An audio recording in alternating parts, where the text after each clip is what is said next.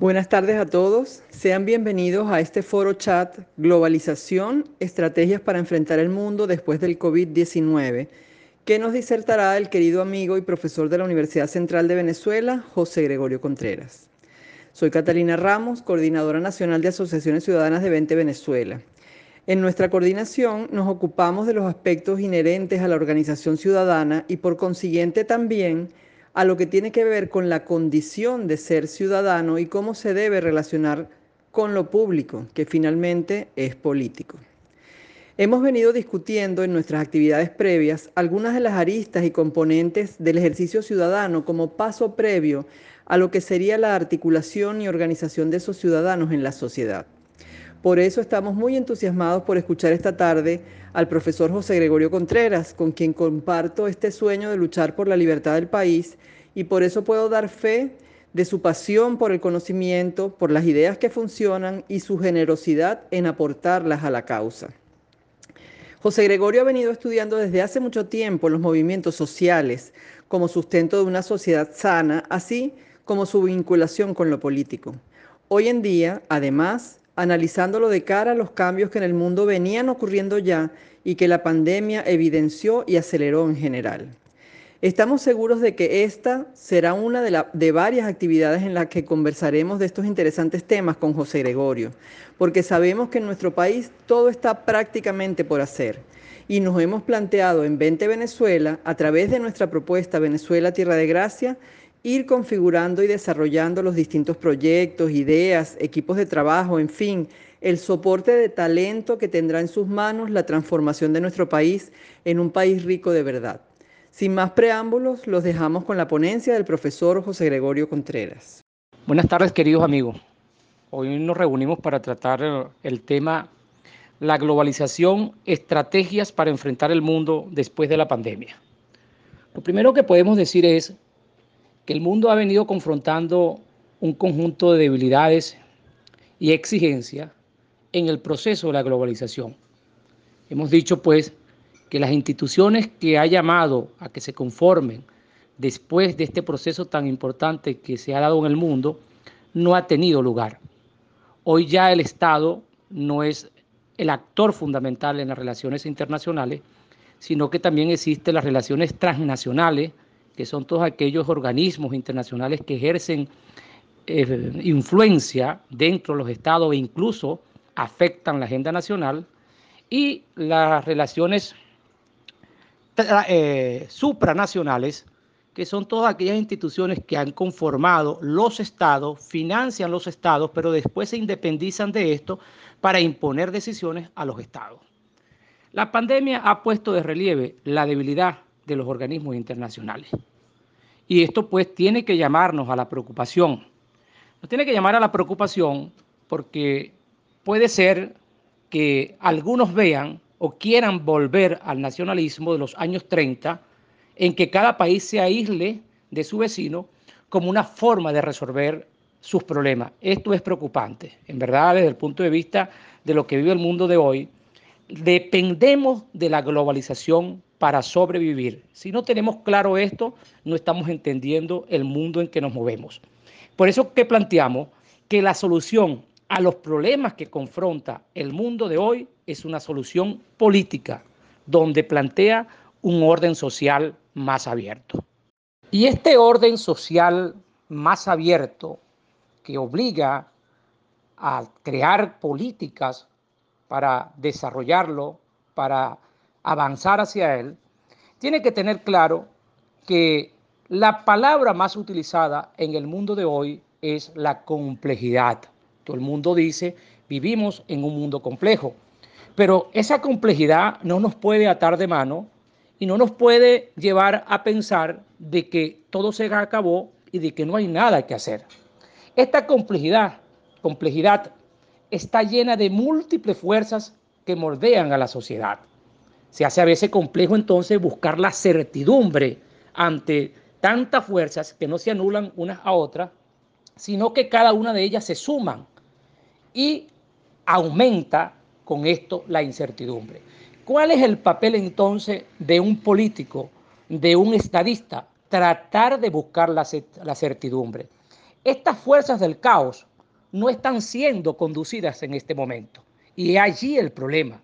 Es allí el llamado que nosotros tenemos que hacer como nuevos políticos, como pensadores de un mundo moderno, en que la política debe ser para resolver los problemas que confronta el mundo. Y no es la primera vez que el mundo se encuentra en una complejidad. Esto entonces requiere de construir certezas y construir certeza es construir seguridad.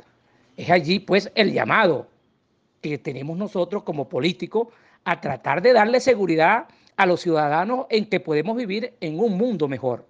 Pero para, pero para alcanzar esta seguridad, lo primero que nosotros tenemos que romper es con esa división maniqueísta con que se ha manejado el mundo. Es decir, con ideologías ociosas que conducen a malos resultados. Las divisiones pendulares que obstruyen la cooperación por el fortalecimiento de instituciones internacionales. ¿Qué ha pasado hasta ahora?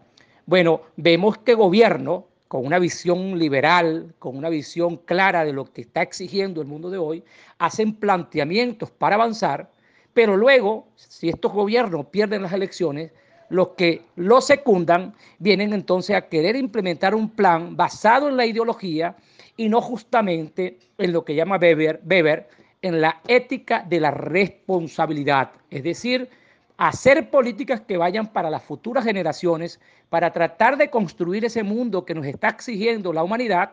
Y entonces en esa discusión pendular de la que hablamos aquí, se pierde la capacidad de construcción de esa certeza.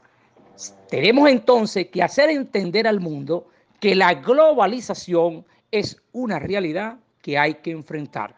¿Cómo enfrentar esta realidad? Se nos presenta una discusión entonces acerca de las instituciones y el liderazgo. Hay que tener claro que si el liderazgo no está consustanciado con los cambios institucionales que está exigiendo el mundo, es imposible avanzar, hacia la construcción de ese nuevo orden social más abierto. La etapa en nombre de la igualdad y de la, eh, y de la libertad, perdón, la estafa en nombre de la igualdad versus la libertad. Vemos pues cómo muchas creyendo construir la igualdad que ha sido imposible a todos aquellos que se han planteado, han acabado con lo más precioso que tiene el ser humano, que es la libertad. Eso tenemos que tenerlo claro. Lo que nos puede hacer a nosotros iguales es la libertad. No es posible alcanzar la libertad yendo hacia una igualdad que buscan primero y es una igualdad que no va en relación a las oportunidades, sino una igualdad social que al fin y al cabo nos termina acabando con ese elemento tan fundamental para el ser humano que es la libertad.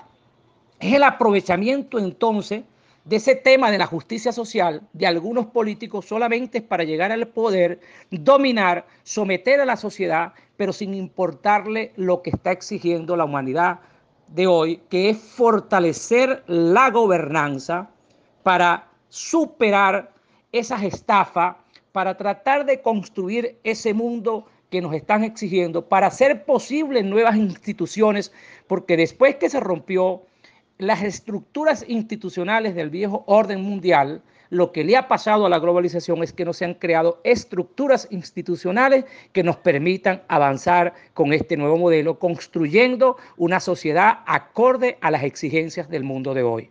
Sin duda que este problema no tienes que exigir entonces como político unas estrategias para enfrentarlo. ¿Cómo haríamos entonces?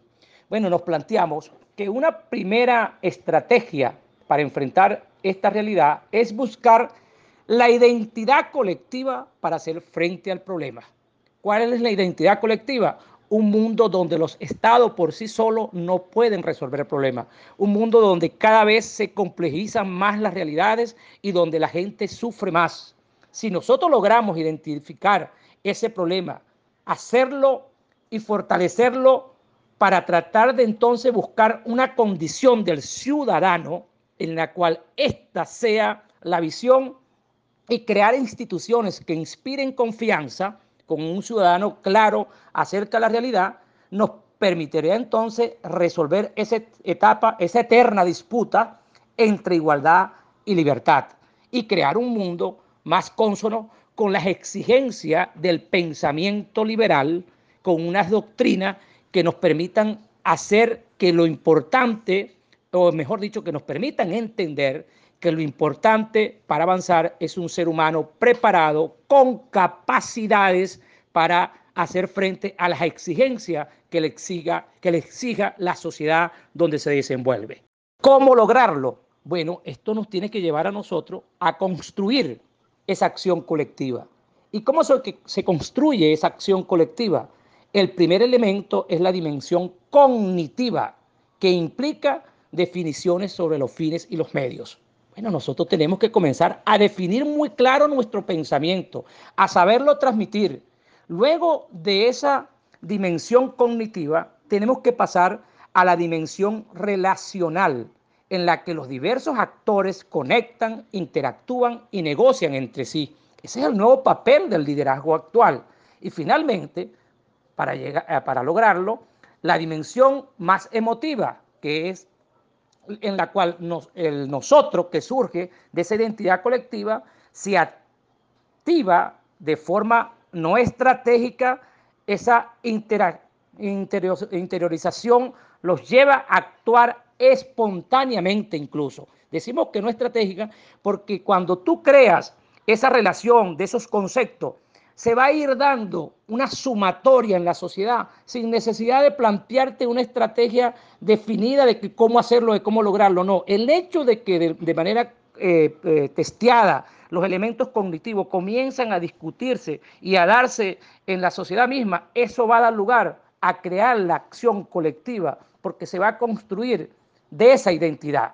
Y esa identidad tiene que tener, primero, construir fronteras, es decir, expresar un conflicto entre nosotros y los otros, promover el surgimiento de nuevas redes de relaciones de confianza entre distintos actores sociales, generar información y conocimiento que a su vez influyen y refuerzan la construcción de esa identidad, generar sentimientos de solidaridad con gentes con las que no existiendo contactos personales, sin embargo, comparten deseos y valores. Por eso que decimos que es una, una situación relacional no estratégica.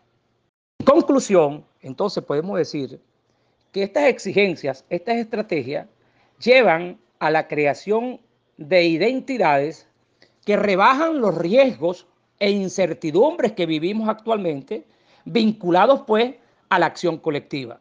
¿Qué pasa? Si la acción colectiva del mundo de hoy es una acción colectiva sin tener claro cuáles son los riesgos que tiene una sociedad, sin tener claro cuáles son los problemas que los vinculan, bueno, estamos actuando en esa eterna disputa de la que nos dice Weber cómo llevar a cabo la vocación política, si lo hacemos por la ética de las convicciones o la ética de las responsabilidades. Actuando como dice Weber, que la característica fundamental de un político es la ética, la responsabilidad, es allí pues que creando esa identidad nos va a permitir a nosotros rebajar esos riesgos, esas incertidumbres y de esta manera se reduce las dificultades costo-beneficio en el incentivo selectivo. ¿Qué es esto? Ya la gente no comienza a preguntar, yo voy a participar porque tengo un costo o un beneficio. No, sino la gente actúa, claro, porque esa es la única manera que tiene para salir del meollo y del problema que confronta el mundo actual. Y desde, y desde luego, de no hacerlo, no va a recibir un beneficio, pero no lo hace en esa eterna disputa de igualdad o libertad en torno a cómo quedo yo allí en el beneficio directo de lo que percibo, sino entendiendo con mucha responsabilidad qué es lo que me conviene. Así que la decisión de participar en la acción colectiva está en realidad condicionado por las expectativas que el actor tiene respecto a aquellos a quienes está unido. Podemos decir entonces que el COVID-19 ha permitido ver esta realidad y nos conmina hoy en día a buscar esa visión política que le permita al mundo darle respuesta a esta complejidad que la tenemos que vencer. La tenemos que vencer por una certidumbre y esa certidumbre se consigue con una visión política clara del momento, donde la visión tiene que ser hacia un mundo abierto, donde la libertad, o mejor dicho, el liberal responsable debe ser el actor fundamental llamado a asumir esta responsabilidad. Amigos, de esta manera he querido pues, dar unas pinceladas muy apretadas de lo que significa esta exposición, solo con el objeto de incentivar a la discusión. Estoy abierto a todas las preguntas, a los comentarios, a las críticas, reflexiones que podamos hacer a la luz de estas ideas que hemos planteado en este chat de hoy. Muchas gracias.